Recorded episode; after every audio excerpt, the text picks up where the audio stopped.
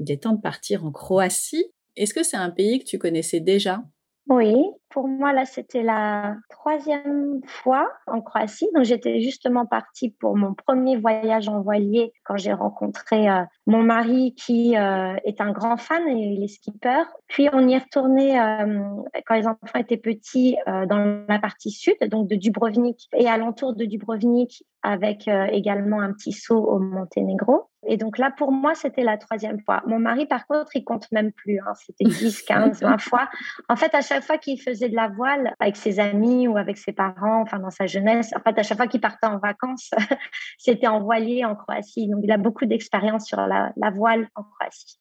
Qu'est-ce qui vous a décidé à y retourner cette année? Alors, on voulait absolument euh, faire de la voile. On en fait euh, régulièrement, d'ailleurs. Alors déjà parce que, comme je disais, c'est la passion de, de Papa Voyage. Donc, euh, forcément, souvent pendant les vacances, on prévoit une semaine où on fait de la voile. Et la Croatie est une de ses destinations préférées, juste parce que, comme il connaît très bien, il est, il est à l'aise. Et même en termes de vent sur cette côte-là, c'est moins complexe, par exemple, que les Cyclades qui nous font rêver, mais où le, le Meltem, qui est le vent là-bas. Ça souffle, oui. C'est un peu complexe, alors que là, le long de la côte croate, c'est généralement un vent qui souffle du nord vers le sud. Il y a moins de surprises, en fait.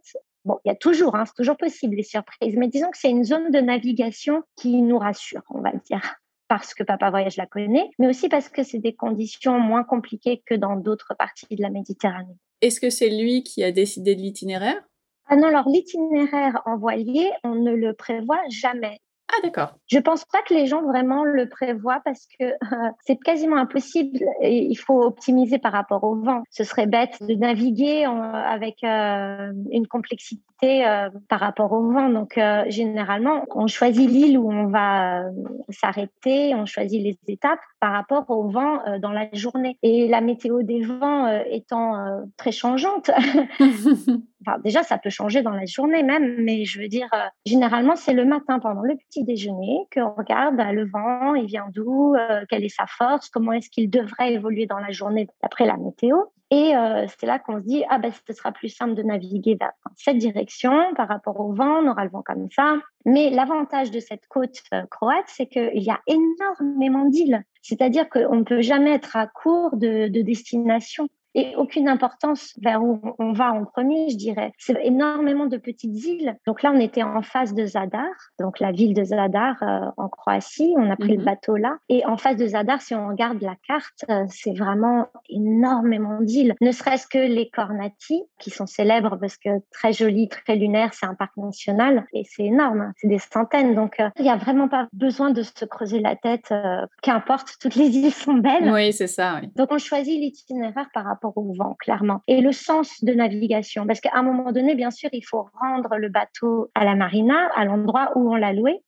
Il faut quand même une sorte de sens au circuit qui se détermine le premier jour, mais après on peut toujours euh, voilà zigzaguer, euh, et puis pour le dernier jour, on doit être prudent aussi parce qu'on sait qu'on doit rentrer à la marina. Donc euh, la veille de rendre le bateau, on essaie de dormir pas trop trop loin de, la marina de départ parce que on sait que si le vent tombe, euh, bon, il y a toujours le moteur, hein, mais c'est pas drôle.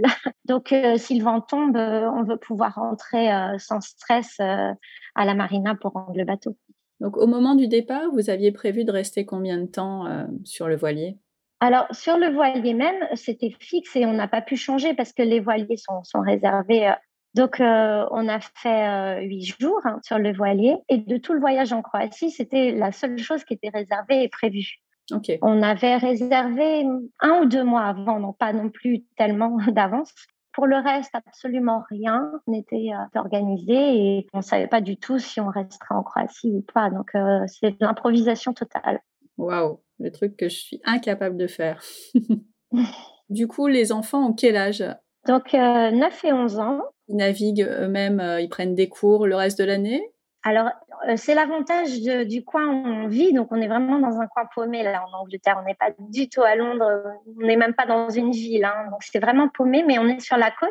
Et la voile, par contre, c'est clairement l'activité du village. Je pense que tout le monde dans le village fait de la voile. Et les enfants, effectivement, sont au club de voile. Donc, euh, ils font les sorties voile pour les enfants, c'est tous les 15 jours le dimanche. Mais comme ça fait trois ans que nous sommes là, à part évidemment pendant les confinements, là, il n'y a pas eu voile. Et l'hiver non plus. Donc, la saison de voile, c'est d'avril à fin octobre. Donc, euh, ils ont fait beaucoup de voiles. Mais évidemment, c'est des petits bateaux, enfin, pour les enfants, des optimistes et des petits lasers. Donc, euh, ça n'a rien à voir avec le gros voilier qu'on a loué. Mais euh, néanmoins, ça leur donne le goût. ils comprennent le fonctionnement des voiles. Et donc, ils nous ont aidés, surtout Ticker, donc il a 11 ans, qui a pas mal tenu la barre sur le voilier. Waouh Ça devait être trop chouette comme expérience. Ouais, il, aime beaucoup. Je pense qu'il accroche plus que, il accroche plus que ma puce. Enfin, petit puce adore être sur le voilier, mais pour lire, pour chanter, pour bronzer, pour, euh, bien ensuite sauter dans l'eau. Enfin, voilà, c'est bien aussi. C'est plus elle, elle, elle le vit en mode euh, la croisière s'amuse. alors que Ticker me semble suivre les pas de son de Papa Voyage et, bah semble vraiment fan fan vraiment de, de bateau et de il veut apprendre les manœuvres, il veut aider, participer. C'était quel type de voilier? Alors moi, j'y connais rien, hein, mais peut-être qu'il euh, y a des gens qui naviguent régulièrement et que ça va intéresser. Oui, donc c'était un, un Dufour 382, c'est-à-dire 38 pieds. Donc ça, c'était la longueur du bateau. Il y a trois cabines à l'intérieur. Après, ça ressemble toujours un peu à un camper van ou un camping-car. Donc il y a la cuisine avec le petit coin salon. Donc tout ça, c'est en bas dans la cabine. Il y avait deux micro salles de bain, donc c'est un toilette et, une douche. Il y a presque les douches dans les toilettes, hein, tellement c'était petit, mais bon, ça, ça le fait bien. Ensuite, sur le pont, euh, on fait tout sur le pont, enfin les, déjeuners, les dîners, parce que c'est l'été. Euh, alors pour le coup, j'ai pas du tout le mal de mer, sauf si je vais en cabine. Donc euh, moi, j'y vais juste pour dormir et, quand je suis obligée parce qu'il faut aller aux toilettes. Sinon, euh, on vit toute la journée sur le pont du bateau. Parlons maintenant de ces euh, super endroits que vous avez découverts. Est-ce que tu peux nous raconter ce que vous avez euh, sillonné dans un premier temps et puis après en terrestre? Qu'est-ce qui a été marquant et qu'est-ce que vous avez préféré ou, ou, détesté? Alors en Croatie, je suis pas sûre qu'il y ait des trucs qu'on déteste, mais voilà, histoire de nous emmener dans ton voyage. Alors sur la partie voile, Effectivement, euh, les Cornati, qui sont réputés hein, pour être de très belles îles, c'est vraiment des paysans. C'est un paysage lunaire, personne ne vit dessus, donc on se croirait sur des petits îlots euh, ailleurs sur une autre planète. C'est très joli. Donc euh, l'archipel des Cornati en face de Zadar, c'est magnifique. On a commencé par ça. Mais on a fait d'autres îles en face de Zadar. Comme je disais, au hasard du vent, on aurait pu faire d'autres îles. Enfin, il faut pas se figer sur ces îles-là, mais on était sur Otok, on était sur euh, Telashika. Je suis désolée pour les, pour les prononciations parce que vraiment le croate, je ne sais pas. On était sur Murter, on était sur Otukzut. Les parcs nationaux, c'est assez cher. C'est pour ça qu'on s'est concentré euh, sur deux jours dans les Carnati. On a payé deux jours, mais ensuite, euh, les autres îles, c'est gratuit. C'est des îles normales qui sont habitées. Chica, c'est aussi un parc national. C'est une île qui est très belle parce que en fait, il y a un lac au milieu de l'île qui est elle-même entourée de la mer. Donc, euh, c'est l'eau dans l'eau. Wow. c'est très chouette comme île. Et ça coûte combien à peu près? J'ai pas les, les, prix en tête, peut-être une vingtaine d'euros, mais euh, disons qu'en s'additionnant le nombre de jours, oui, ça commence à faire. Et quand on est quatre, euh, voilà. Donc en tout, on a fait deux jours dans les Carnati, un jour dans Telashika, et les autres îles, il n'y avait pas de droit d'entrée. C'est des îles habitées qui sont franchement très très jolies. C'est juste différent. C'est pas des curiosités naturelles, mais c'est des petites îles euh, super belles avec des criques magnifiques pour se baigner, des petits ports, enfin tout ça très très sympa. Donc on a aimé toutes les îles et on a normalement on aurait dû voir des dauphins, on n'en a pas vu. Par contre, on a croisé une tortue marine et ça c'était dingue parce qu'on s'y attendait pas et on l'a vue de très proche. Elle, a pris sa respiration tout près de notre voilier. Une grosse grosse tortue marine, c'était assez magique. oui, c'est toujours impressionnant. Tous les jours, vous décidiez de votre navigation le matin et vous alliez vers cet endroit-là et vous y restiez la journée? Comment ça se passait? Alors, notre but, c'était de naviguer un maximum. Donc, euh, ce qu'on faisait, c'est on choisissait généralement un spot, donc euh, une baie sur une île pour euh, la pause déjeuner, parce que bon, pour manger, il vaut mieux avoir jeté l'ancre.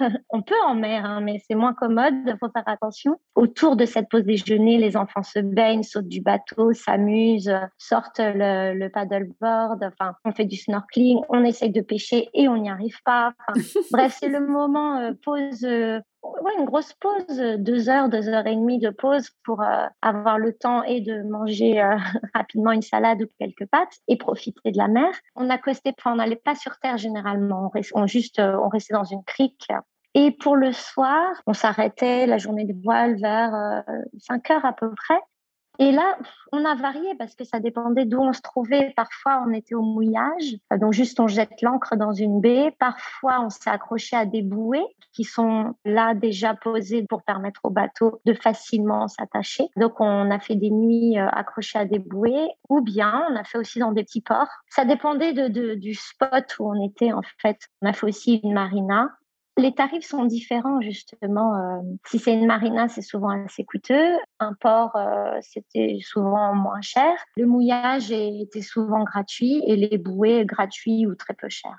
Et euh, à quel moment vous faisiez les courses pour manger vos pâtes et vos salades? Il y a quand même besoin de supermarché ou?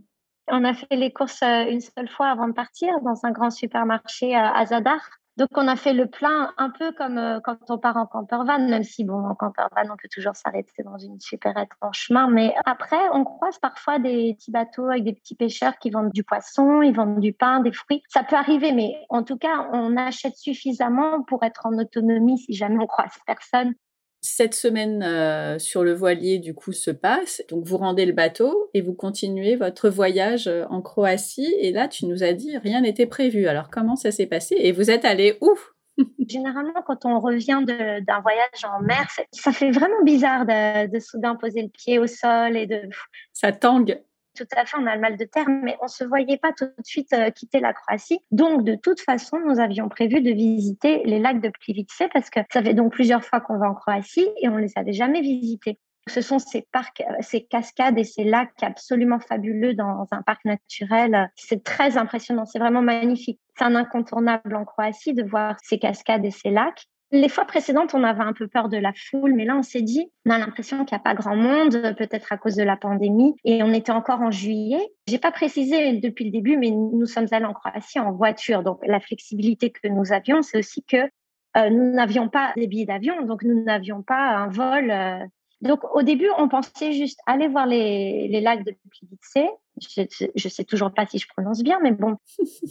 Et ensuite, on voulait euh, continuer notre voyage en Europe quelque part. Euh, on avait imaginé en France, mais bon, on a changé d'avis. Et donc après, c'est là va on s'est senti vraiment bien. On s'est dit, mais en fait, pourquoi partir de la Croatie? Surtout que, enfin, à ce moment-là, en juillet, ben, c'est assez triste, hein, mais la météo était terrible. Je crois en France, il y avait beaucoup de pluie. Ah, il, y avait, des inondations dans le sud de l'Allemagne, dans le nord d'Italie. Enfin, on avait l'impression d'être entouré euh, de catastrophes naturelles. Et nous, en Croatie, mais c'était 28 degrés tous les jours, dans l'eau et dans l'air. On n'avait pas non plus les canicules qu'il y avait en Grèce ou en Sicile d'ailleurs, où est ma famille, qu'ils ont bavé on s'est dit, mais c'est fou, on, a vraiment bien choisi. On avait, nous, on visait juste de faire de la voile, on n'avait pas vraiment réfléchi au reste. Et il y a plein de pays où il fait beau l'été en Europe, mais on s'est dit, c'est fou parce qu'en Croatie, on est vraiment bien tombé là. Et donc, on s'est dit, mais en fait, pourquoi est-ce qu'on ira ailleurs euh? Donc, euh, on est resté. Et on est resté sans se dire combien de temps. On est juste resté, puis resté, puis resté en se disant, ah ben si on allait voir ça, et si on allait voir ça. Alors évidemment, la question que tout le monde se pose, mais comment improviser les congés payés?